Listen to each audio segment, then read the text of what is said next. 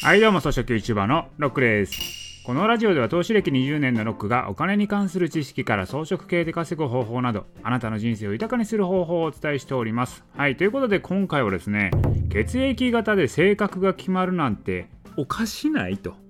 いうことなんですよね。で私はね基本的に占いとかなんか生命判断とかありますよね。ああいう非科学的なことは信用しないタイプなんですよ、まあ、理屈があると信用するタイプなんですよね。なんですけどこのね血液型で性格が変わるっていうのだけはちょっと信じてる理論があるんですよ。これはね昔にね見た本なんですけど「パラサイト血液型」っていう本を見た時になるほどと。確かに血液型で性格変わるかもしれんと思ったんですよ。でそれ何かというとそのパラサイト式血液型診断っていうので書かれていたことは何かというと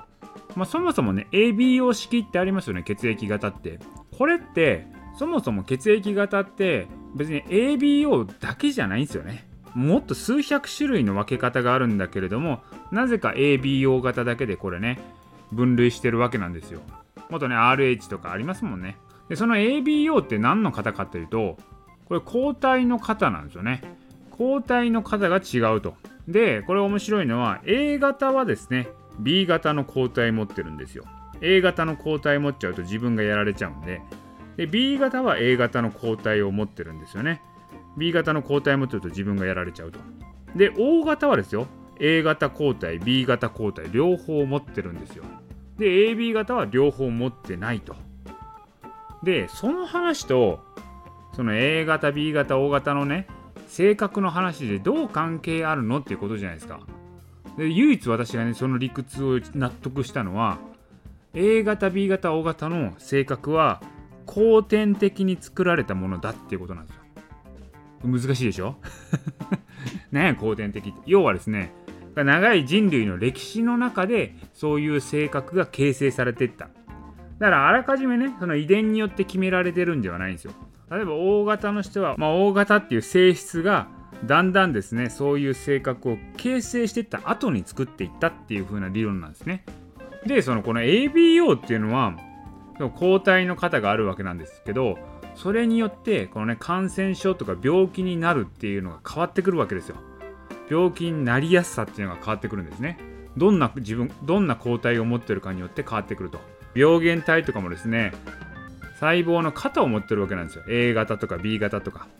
例えば肺炎球菌っていうのは B 型のね型を持ってるらしいのでそれはですね B 型の抗体を持っている A 型と O 型が強いわけなんですよ。まあ、そんな感じで ABO いわゆるこう持ってる抗体によって病気になりやすいなりにくいっていうのが決まってるということなんですね。でそんな中でいわゆる感染症にかかりやすいかかりにくいっていうと A 型はかかりやすいらしいんですよ。で O 型はかかりにくいんですよ。でコロナもですね、やっぱ大型がかかりにくいって言われてるんですよね。実際にデータでも大型のね、感染者少ないっていう風に出てます。じゃあそれどうなるかというと、A 型はですね、感染症になりやすいっていう性質があるので、まあ、人付き合いとかもですね、やっぱり繊細になった神経質になっていったっていうね、それを後天的にね、そういう習性が作り上げられていったと。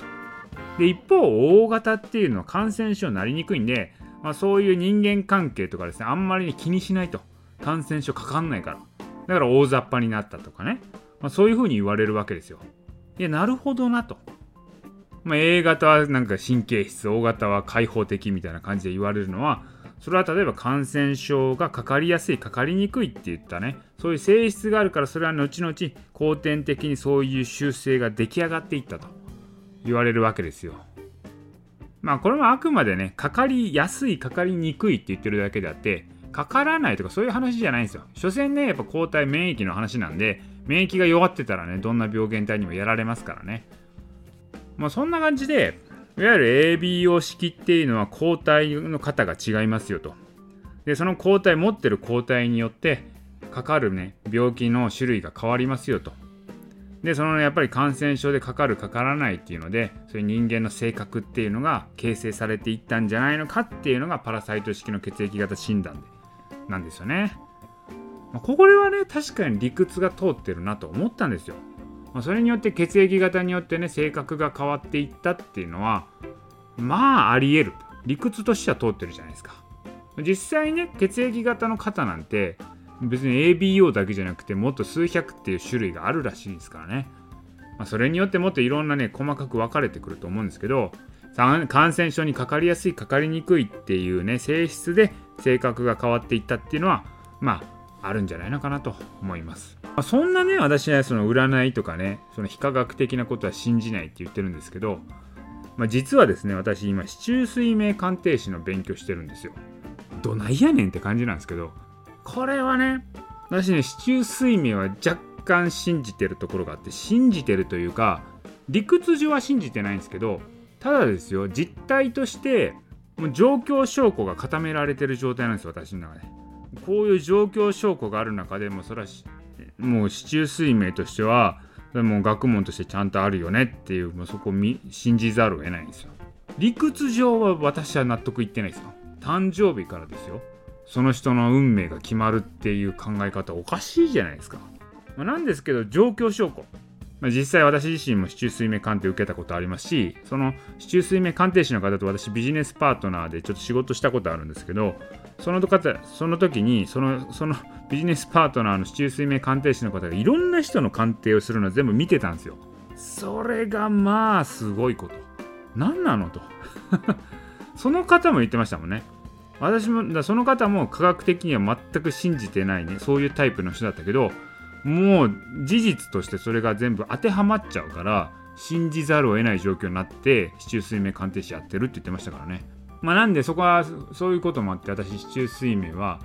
学問として認めてるんですよ。だから私もねちょっと市中水明鑑定士になろうということで今資格勉強してるんですよ。意外でしょこれ。かなり意外だと思うんですけどでこれなんでそんな資格取得やってんのっていうのはねこれ今新しい事業をね立ち上げてるとこなんですけどそこの派生であお金になるんじゃないのっていうことでね。もうちょっと今目がドルマークになってますけどそういう思いで資格を取ろうと思いました。ということです。はい。ということでね、まあ、今回何の話だったんだっていうのはあるんですけど、ま、血液型で性格っていうのが決まるっていうのは私は理屈上一応ねありえるなと思ってるんですよね。っていうことをですねまあ特に意味もなくですねあの無駄に話してみましたということで今回のラジオは以上です。